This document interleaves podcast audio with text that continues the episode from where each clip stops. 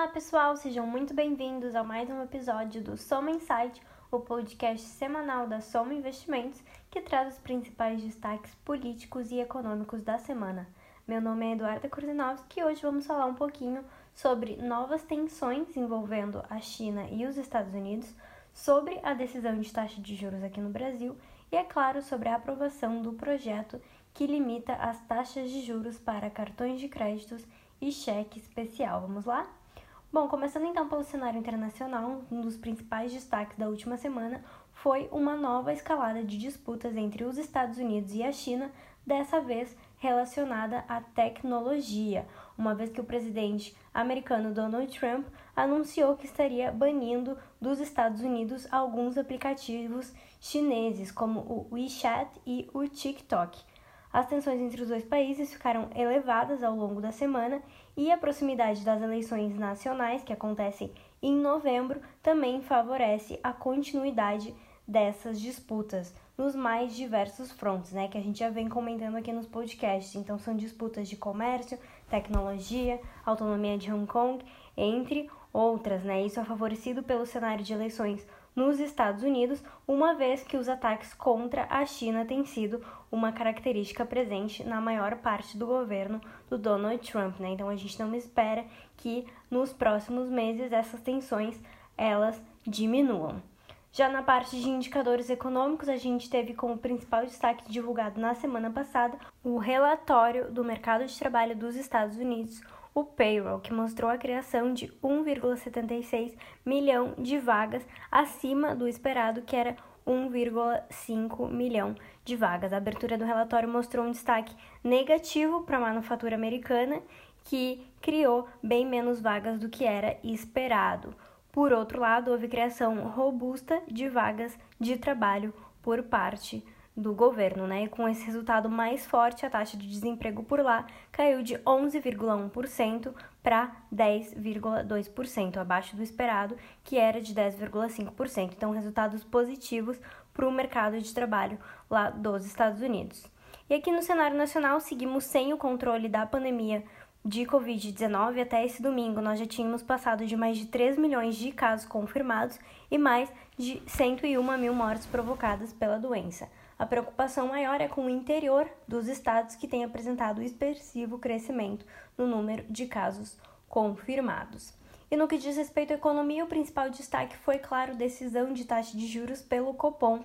Conforme o esperado, a taxa foi reduzida de 2,25 para 2%. E falando um pouco do comunicado, as projeções seguem indicando patamares confortáveis para inflação. Os cenários indicam inflação ao redor de 1,9% agora para 2020 3% para 2021 e para 2022 as projeções variam entre 3,4% e 3,7%. Sobre o balanço de riscos, o Copom segue vendo dois riscos principais. Por um lado, o nível elevado da capacidade ociosa da economia, que pode fazer com que a inflação fique ainda mais baixa. Por outro, o risco fiscal, que se acentuou recentemente, podendo aí desancorar as expectativas de inflação.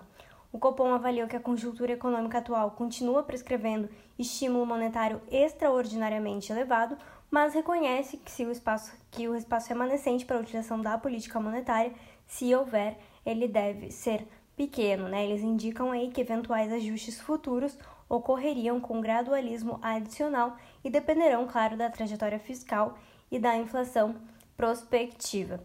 Por fim, um trecho muito importante do comunicado foi o que diz o seguinte: que o Copom não antevê reduções no grau de estímulo monetário, a menos que as expectativas de inflação, assim como as projeções de inflação do seu cenário básico, estejam suficientemente próximas da meta de inflação para o horizonte relevante de política monetária. Conforme a gente viu ali nas projeções que eu acabei de trazer, esse cenário não deve acontecer tão cedo, né? Então, por isso, mantemos aqui o nosso call de Selic constante em 2% até o final de 2021. E esse cenário de juros baixo, ele foi corroborado pelo IPCA de julho, que foi divulgado na última sexta-feira. Ele veio em linha com o esperado por nós e também pelo mercado, apresentando alta de 0,36%. Destaque para alta nos preços nos grupos de alimentação e artigos de residência, que foram compensados pela menor alta em transportes, né, com a gasolina subindo 3,4%, o esperado era um pouquinho mais. Já com relação ao lado da baixa de preços, destaque para o vestuário, que caiu menos 0,52, e serviços com queda de 0,11, né? Esses setores aí que foram os mais afetados pela pandemia. A gente continua observando um cenário benigno para a inflação, ao observar inclusive a média dos núcleos, que exclui aí os itens mais voláteis. No mês ela ficou em 0,13, ao passo que em 12 meses a média está próxima aí do patamar de 2%. Para 2020, a nossa projeção de inflação é de 1,6%, abaixo do piso da meta do Banco Central, que é 2,5%. Por fim, também tivemos a divulgação de dados do mercado de trabalho na última semana. A taxa de desemprego atingiu 13,3% em junho, próximo à expectativa do mercado, que era 13,2%. Isso acontece nessa taxa, a gente vê que ela não está aumentando tanto porque a taxa de participação tem caído bastante também, ou seja, o número de pessoas que estão em busca de um trabalho. Se a gente mantivesse a taxa de participação constante lá no nível anterior da pandemia, então de fevereiro, essa taxa de desemprego teria saltado aí para 22,4%. Então, mercado de trabalho bastante ruim aqui no Brasil. E só falando agora um pouquinho de cenário político, o destaque foi a aprovação pelo Senado do projeto de lei número 1116, que limita em 30% ao ano os juros cobrados por bancos em operações com cartão de crédito e cheque especial.